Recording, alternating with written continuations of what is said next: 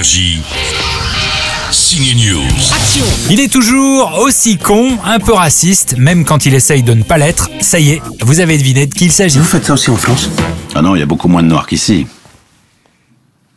Et c'est dommage d'ailleurs. Dans ce troisième opus arrive un deuxième agent, plus jeune, plus moderne, c'est OSS 1001. 1001 117, le vrai, l'unique, la légende, les mamouettes, carrément. Il y a aussi un nouveau réalisateur, Nicolas Bedos, et il fait comme son prédécesseur, il soigne l'image, la photo, les décors naturels en Afrique, et surtout, il respecte les dialogues de Jean-François Alain. Je sens qu'on va bien s'entendre. L'autre petit nouveau, c'est bien sûr Pierre Ninet dans le rôle d'un agent au look androgyne des années 80 entre lui et OSS 117. Ça va être le conflit des générations.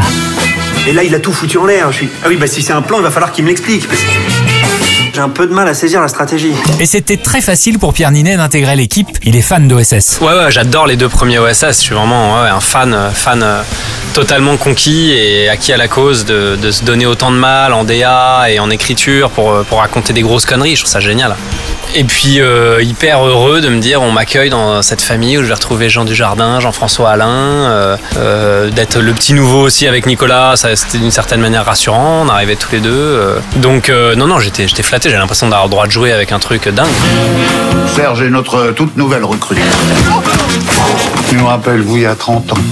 Comment ça Non, c'est pas vraiment le même style. Après Camelot, voici un ton de comédie qu'on ne trouve pas dans le cinéma américain. L'humour made in France, celui d'OSS 117. Bon week-end au ciné. Il y a quand même un hic. Et un hic de taille. Vous êtes une femme. Et une femme présidente. Énergie. Ciné News.